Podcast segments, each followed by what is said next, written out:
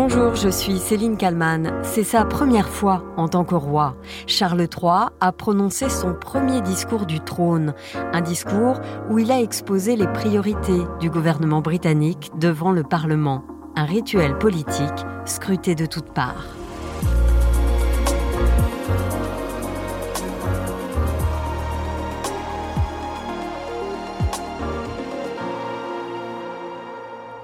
My lords and members of the House of Commons, it is mindful of the legacy of service and devotion to this country set by my beloved mother, the late Queen, that I deliver this, the first King's speech, in over 70 years. Nous sommes le 7 novembre 2023 et pour la première fois de son règne, le roi Charles a donc prononcé le discours du trône discours qui ouvre les sessions parlementaires britanniques. L'événement est bien sûr aussi solennel qu'historique. Le discours au Parlement Le roi s'était déjà frotté à l'exercice en mai 2022, alors qu'il n'était encore que l'héritier du trône.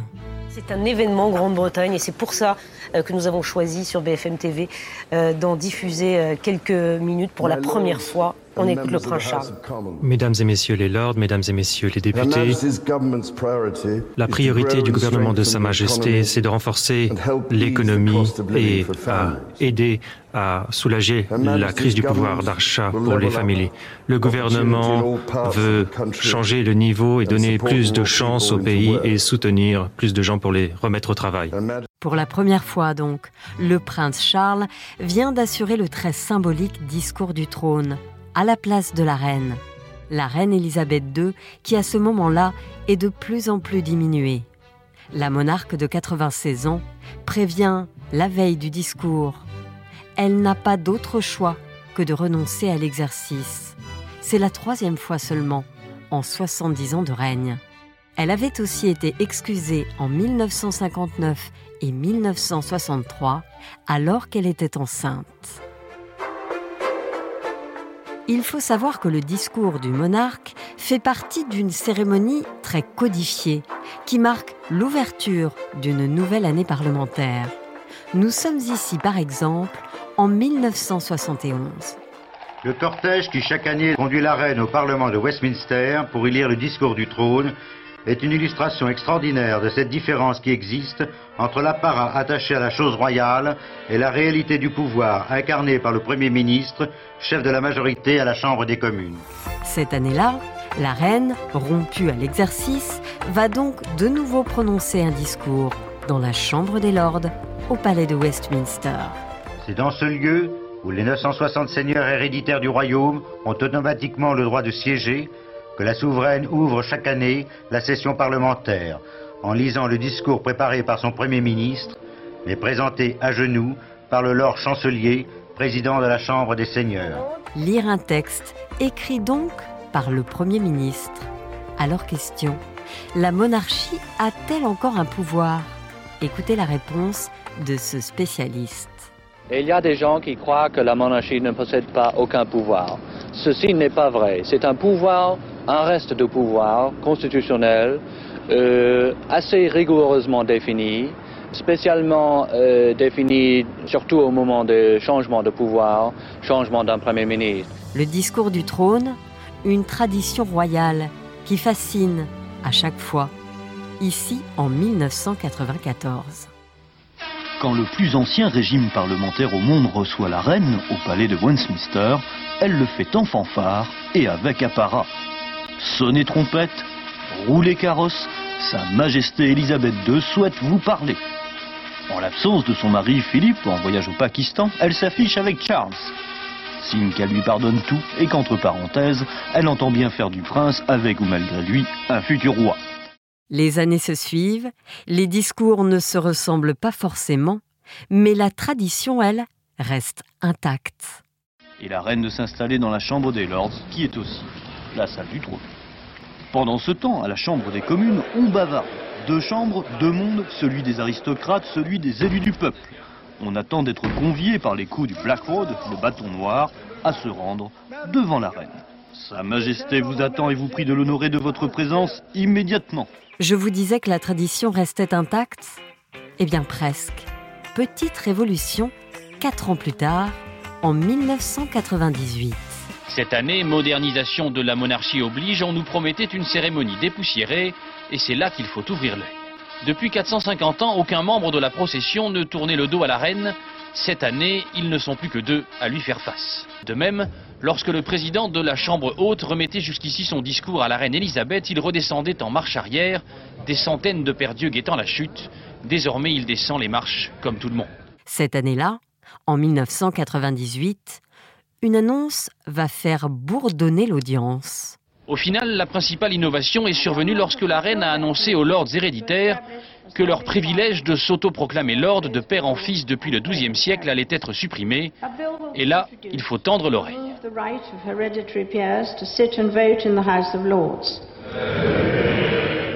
Ce murmure-là, comme le raconte le journaliste, est une grande première. Le discours de la reine a toujours été écouté sans le moindre bruit, un silence de cathédrale.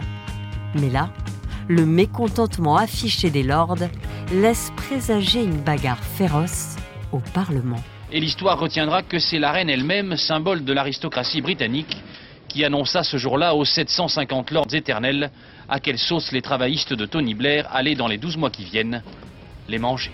Huit ans plus tard, en 2006, l'exercice du discours du trône reste scruté avec toujours autant d'attention. La reine, elle, a 80 ans. Une cape impériale et une couronne d'un kilo sertie de 2868 diamants. Tout cela est évidemment assez lourd à porter pour une reine de 80 ans. Malgré tout, et malgré un mal de dos tenace, la reine n'a pas failli ce matin à ce rituel solennel de la monarchie britannique. L'exercice est rodé, certes, mais il exige de la part de la reine un véritable entraînement. Le discours du trône est une affaire d'État. La reine a prononcé son premier discours en 1953. À l'époque, seule son arrivée en carrosse est filmée. Et le prince Charles, lui, a tout juste 5 ans.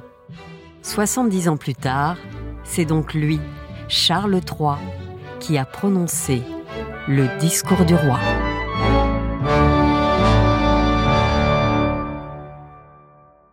Bonjour Stephen Clark. Bonjour. Vous êtes euh, écrivain britannique, auteur euh, du roman God Save la France. Vous me répondez euh, depuis Londres. le discours du roi, son premier en tant que monarque, était particulièrement attendu, vous diriez. Et est-ce que le roi a respecté l'exercice? Oui, c'est vrai que c'était pour lui un exercice complètement nouveau et il avait annoncé à l'avance que malgré son âme d'écologiste, il n'allait pas mal réagir en annonçant une politique que l'on sait est plutôt pas très écolo. Donc il a vraiment joué le jeu, ça c'est vrai, mais on attendait de voir s'il allait annoncer des choses avec un peu d'enthousiasme.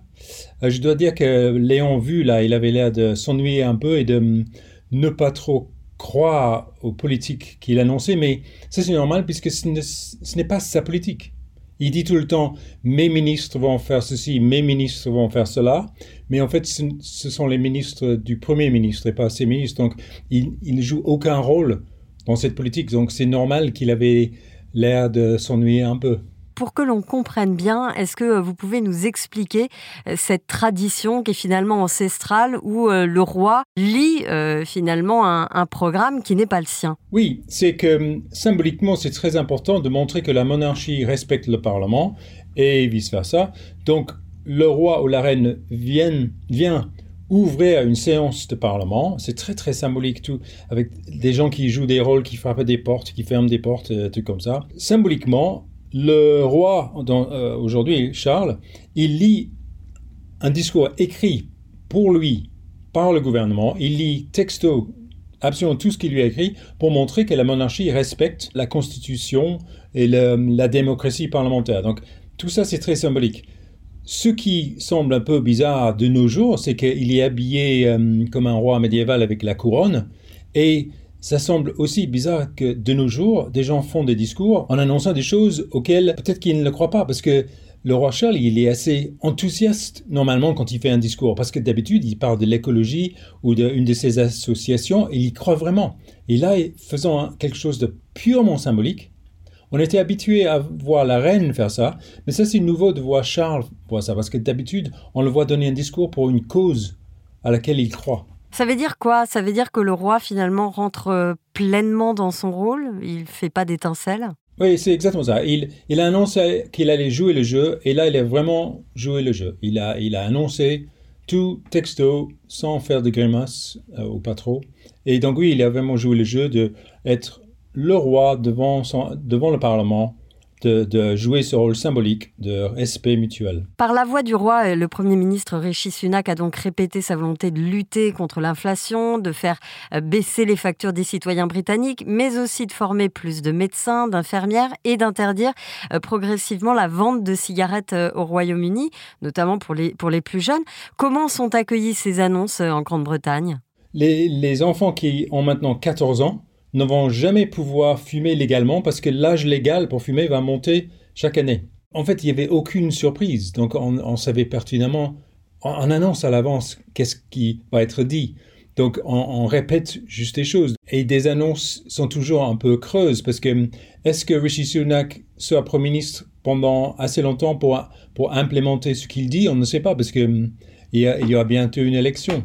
Donc c'est très très symbolique tout, ça. C'est un, jeu politique pour faire des annonces, éventuellement attirer des électeurs, mais personne ne demande des preuves. Et d'ailleurs, les choses qui ont été annoncées à la dernière ouverture du Parlement n'ont pas encore été faites. Donc euh, personne ne prend ça très au sérieux. Une autre annonce a été lue par euh, le roi, vous en avez parlé, celle d'un projet euh, qui va soutenir l'octroi de licences pour de nouveaux gisements de pétrole et de gaz. Et vous l'avez dit, on sait euh, ô combien le roi est engagé en faveur de la lutte contre le réchauffement climatique, évidemment, pour l'environnement. Ça, c'est très clairement une politique genre pour gagner des électeurs chez les traditionnalistes. Donc Rishi Sunak annonce qu'on va donner, on va creuser plus de puits de pétrole et de gaz. C'est très à l'ancien parce que tous les gouvernements européens sont en train de faire le, contraire. Mais on, donne à ça une espèce de couverture en disant que ça nous protège contre la politique internationale si on,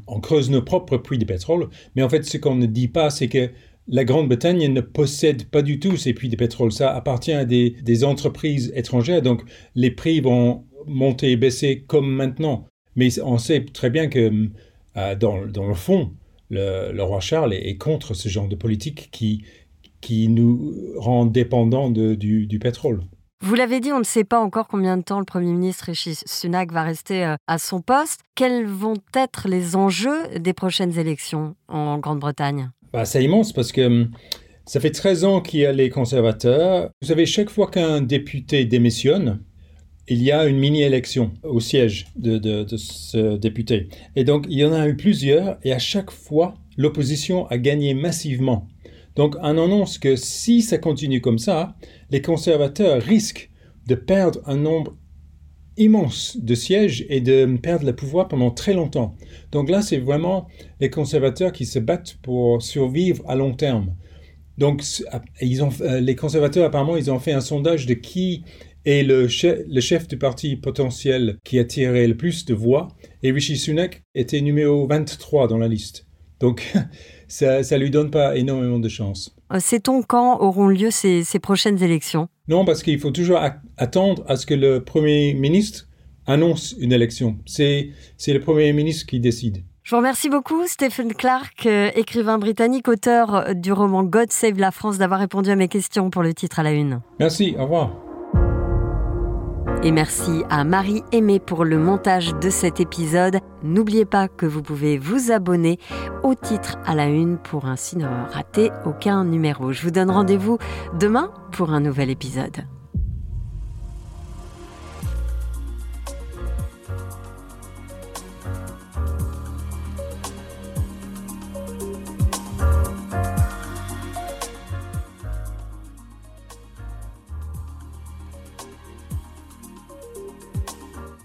Vous avez aimé le titre à la une, alors découvrez la question info. Dans l'épisode du jour, on parle de la sanction prononcée contre Raquel Garrido. La députée LFI est mise à l'écart pour 4 mois par son propre groupe, une décision qui est, dit-elle, un moyen de régler des désaccords politiques.